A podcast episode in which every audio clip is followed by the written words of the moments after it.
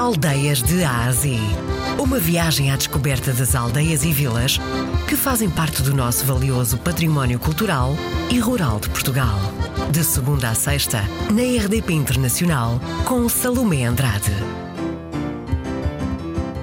Hoje vamos para o Conceito de Sintra, Distrito de Lisboa. É uma vila que fica exatamente a 12 km de Lisboa e a 6 km de Sintra. Diria que quase que a meio eh, desta, desta linha que se convencionou chamar a linha de Sintra e, portanto, a meio caminho entre Lisboa e Sintra.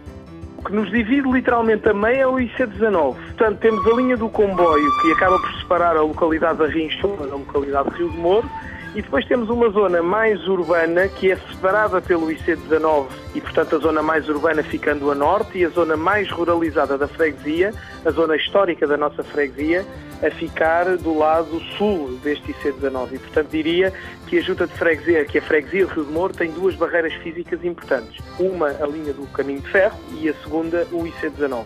A sua vila no dia a dia é muito movimentada, não é?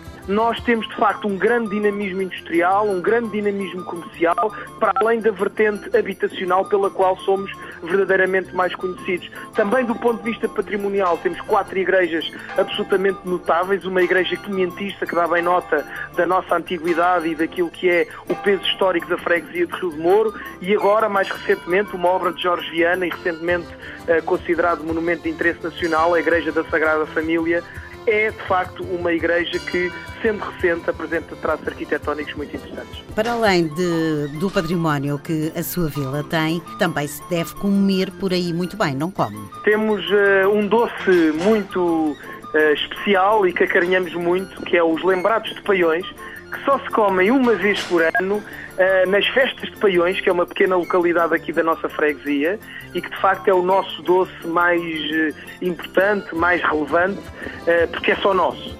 Esse é o nosso doce mais importante, característico de de Moro e único. Depois temos a carne de porco às mercês, temos a pera bêbada, que também comemos sempre na Feira das Mercês.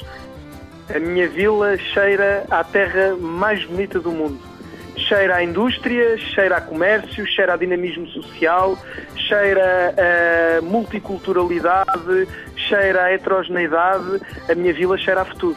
Rio de Moro passou a vila em 1993. Ela está dividida pelo IC19. O nosso Cicerone foi o presidente da Junta de Freguesia, Bruno Barreira.